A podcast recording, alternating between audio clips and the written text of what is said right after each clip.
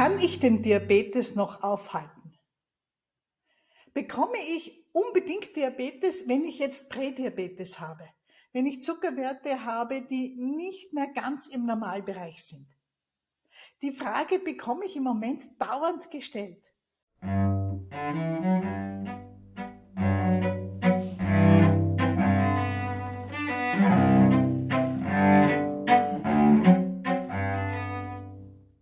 Es sind so viele Leute, die sich an mich wenden, genau mit der Angst, Hilfe, mein Arzt, meine Ärztin hat gesagt, meine Werte sind etwas zu hoch, der Langzeitwert ist zu hoch, der Zuckerwert ist etwas höher als normal, aber noch nicht im Diabetesbereich, im Vorstufenbereich, im Prädiabetes. Bedeutet das jetzt, dass ich zwangweise auch Diabetes bekomme? Und nein, das tut's natürlich nicht.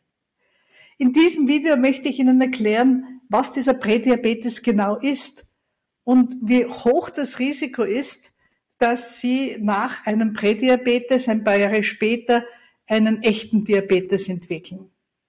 Aber bevor wir uns das alles anschauen, müssen wir uns einmal klar werden, was verstehen wir eigentlich unter Risiko?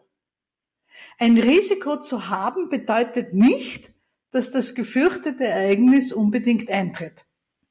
Ich mache einen Vergleich. Ich bin ja Österreicherin und ich liebe unsere Berge und deshalb nehme ich einen Bereich, einen Vergleich aus dem Bergwandern. Nicht jeder, der mit Badeschlapfen, mit Flipflops einen 2000 Meter Berg besteigt, bricht sich das Bein. Ich glaube, da sind wir uns alle einig. Wir sind uns aber sicherlich auch einig, dass der Trottel, der mit Flipflops auf einen 2000er, auf einen felsigen Berg geht, ein höheres Risiko hat, sich das Bein zu brechen, als ein anderer Bergwanderer, der brav feste und knöchelhohe Wanderschuhe anhat. Soweit so klar?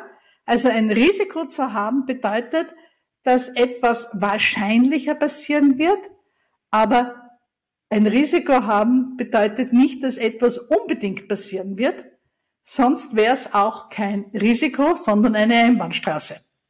Und der Prädiabetes ist eines sicher nicht, eine Einbahnstraße. So, haben wir das einmal klar. Als nächstes sage ich Ihnen, von welchen Laborwerten wir überhaupt reden, nur so als kurze Wiederholung.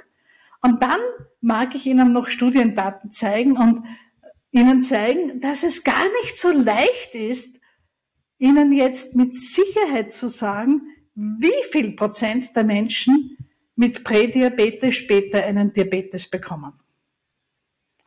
Und als letztes natürlich, was Sie selber dagegen tun können.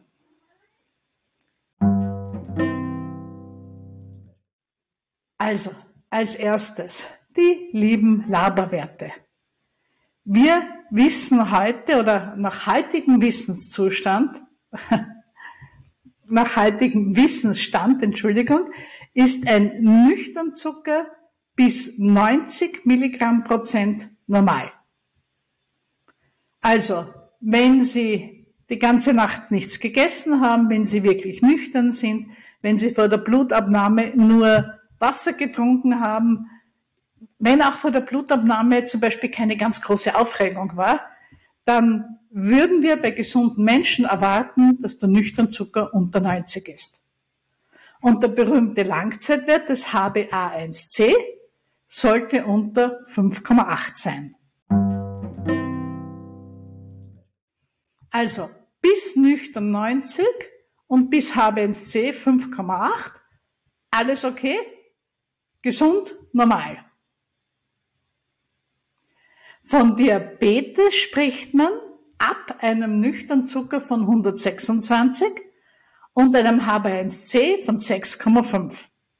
Also Diabetes ab nüchtern 126, HbA1c 6,5.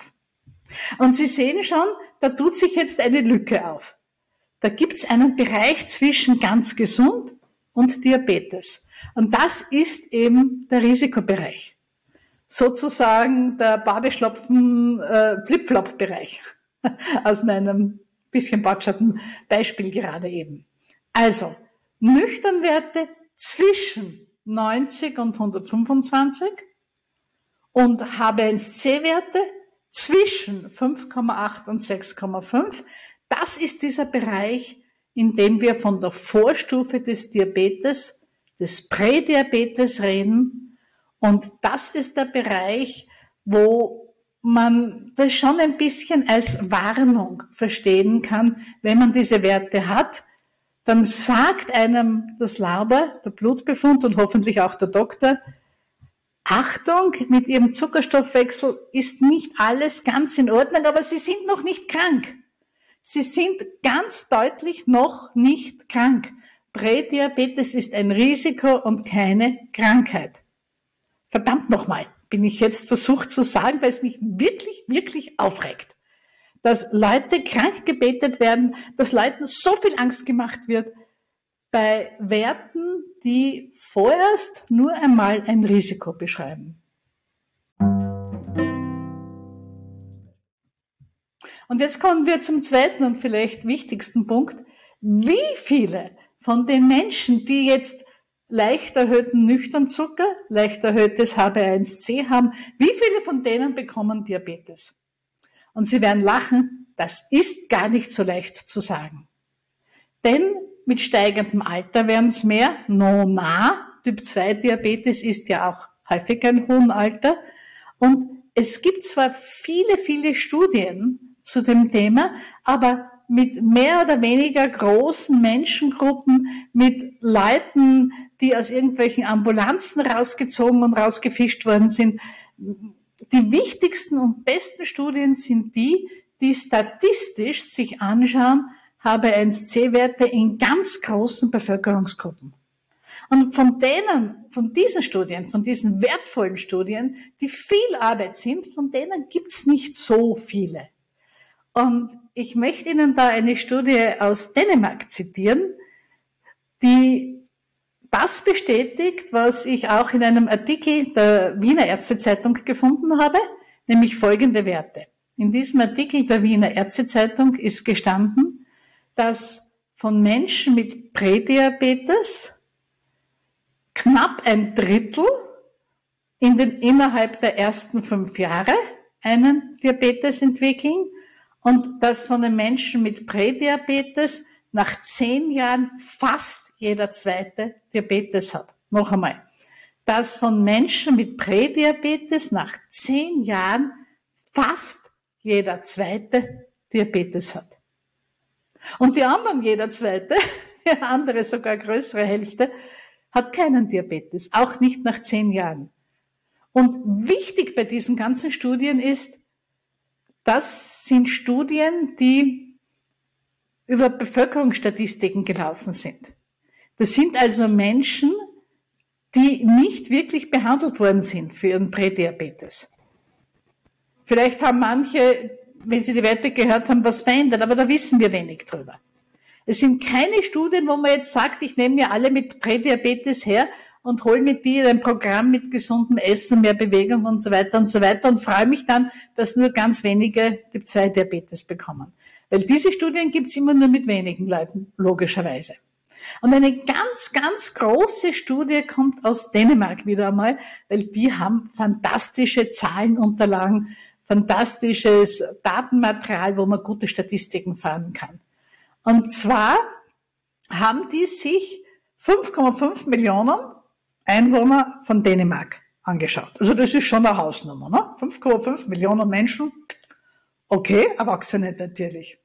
Und interessanterweise in Dänemark, die hatten bei fast 60 Prozent dieser Menschen HB1C-Werte. Und bei den älteren Menschen, bei den über 60-Jährigen, wo es natürlich umso spannender wird, hatten sie sogar bis zu 80 Prozent HB1C-Werte. Das heißt, mit diesen Zahlen kann man wirklich etwas anfangen. Und Sie haben sich rausgeholt, die Gruppe mit H1C-Werten zwischen 6 und 6,4, zwischen 6,0 und 6,4. wir haben einige Zeit lang eben diese Grenze gehabt, wo wir gesagt haben, Prädiabetes beginnt erst bei 6,0, heute sagen wir 5,8 und die Studie hat eben in dieser Zeit damals noch begonnen. Daher sind in der Studie nur Leute drinnen mit H1C-Werten 6,0 bis 6,4. Wir würden heute sagen, das sind die, die schon ein bisschen weiter fortgeschritten sind in ihrem Prädiabetes. Und diese Gruppe von Menschen mit den H1C-Werten zwischen 6 und 6,4 haben sie sich angeschaut und haben geschaut, was passiert mit dem H1C innerhalb von fünf Jahren. Und nach fünf Jahren hat jeder fünfte, 20 Prozent, von diesen Menschen einen Diabetes bekommen und einer von neun, also 11 Prozent, hat wirklich Diabetesmedikamente bekommen. Da ist also der, da ist also der Diabetes deutlich belegt. Das heißt, dass, wenn man das zusammenzählt, bei 20 Prozent geht das HB1C in den Diabetesbereich, zusätzliche 11 Prozent bekommen ein Diabetesmedikament, da sind wir ungefähr wieder bei einem Drittel. Und das zeigt, dass natürlich mehr Menschen Diabetes bekommen, die aus dieser Gruppe mit dem Prädiabetes kommen, aber dass es eben bei Weitem nicht alle sind. Das ist eine der größten Studien, die wir haben, mit den meisten Menschen drinnen und vor allem eine Studie aus Europa. Das ist auch immer ganz wichtig, dass es eine Studie ist mit Menschen, die in etwa in, auf unserem Entwicklungsstandard, Lebensstandard leben, denn Natürlich ist das Leben in einem zum Beispiel jetzt arabischen Land ganz was anderes oder in China oder in Pakistan oder in Indien als hier in Europa. Deshalb bringe ich Ihnen diese norwegische Studie. Also lehnen wir uns einmal zurück und nehmen wir vielleicht als Anhaltspunkt, innerhalb von fünf Jahren bekommt jeder dritte der Menschen mit Prädiabetes einen Diabetes und nach fünf Jahren ist es fast die Hälfte. Das wissen wir aus anderen Studien. Und das ist doch ziemlich beruhigend, oder? Und vielleicht sind ja dann gerade Sie eben bei der anderen Hälfte. So viel zu den Zahlen.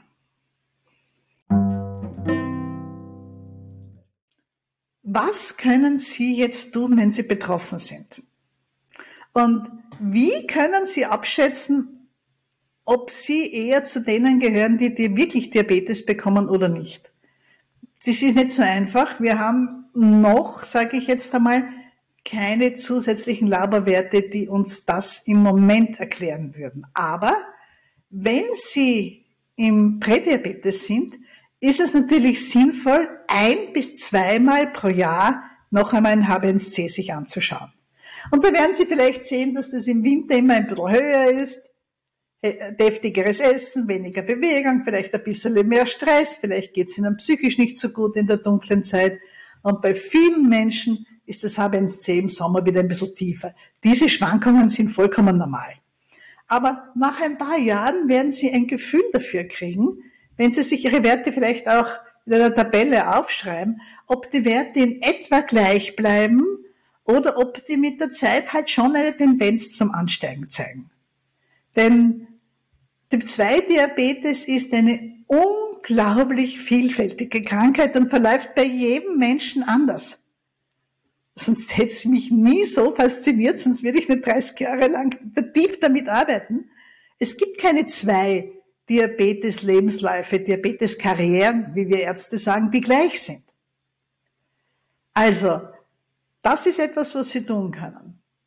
Und was natürlich noch wichtiger ist, ist, dass Sie da Ihren Weg finden, was die Diagnose Prädiabetes für Sie persönlich bedeutet. Nehmen Sie es gern als Warnung. Als Warnung, als Hinweis, dass es eine gute Idee wäre, ein bisschen gesünder zu leben. Gesünder zu essen, sich mehr zu bewegen und ganz, ganz wichtig auch, zu schauen, dass Sie Stress reduzieren.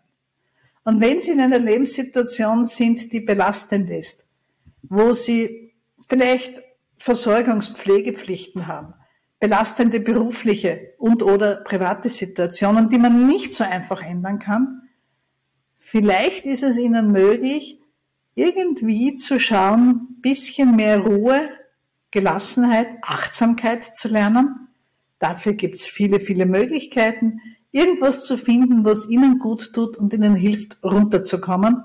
Und wenn es ist, dass Sie sich erkämpfen, dass Sie dreimal in der Woche eine Stunde allein und in Ruhe und irgendwo im Grünen spazieren gehen.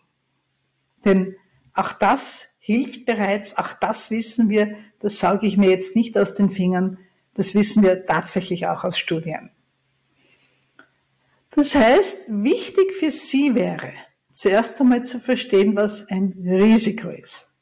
Denken Sie an den Wanderer mit den Flipflops in den steirischen Alpen und sein erhöhtes Risiko, sich das Bein zu brechen. Und natürlich wünschen wir dem Wanderer, dass er heil zurückkommt. Schon allein damit nicht wieder die Bergrettung mit dem Hubschrauber ausrücken muss. Dass wir sein Verhalten nicht besonders schlau finden, steht auf einem anderen Blatt. Der Prädiabetes ist genauso ein Risiko und keine Kristallkugel und keine Prophezeiung und keine Vorhersage, dass Sie einmal ganz fürchterlich krank werden und Diabetes kriegen. Hören Sie auf damit, verdammt nochmal. Genießen Sie Ihr Leben. Der zusätzliche Stress tut Ihnen und auch Ihren Zuckerwerten natürlich nicht gut. Übertreiben Sie es nicht, aber vielleicht nehmen Sie es so als Anstoß für das, was wir alle ja ohnehin wissen. Wir leben genau einmal. Und es wäre schön, wenn wir dieses eine Leben auskosten und genießen, so gut es geht auch im Dasein für andere. Natürlich, auch im sinnhaften Tun. Und dazu gehört auch, dass wir diesen Körper, an den wir nun einmal als Lebewesen gebunden sind, dass wir uns um den kümmern, dass wir schauen, dass es ihm gut geht. Und wenn uns unsere heutigen Labermethoden sagen, du pass auf, so ganz toll ist es mit dem Zuckerstoffwechsel nicht mehr, dann versuchen wir unseren Körper, unsere Bauchspeicheldrüse zu unterstützen durch gesünderes Essen, mehr Bewegung und hoffentlich auch weniger Stress. Dass es Ihnen gelingt, dass Sie einen guten, konstruktiven Umgang finden mit dieser Risikodiagnose, das wünscht Ihnen die Zuckertante. Und wie immer verabschiedet sich die Zuckertante mit dem alten Gruß der Zuckertante. Die Zuckertante grüßt und wünscht allzeit gute Werte.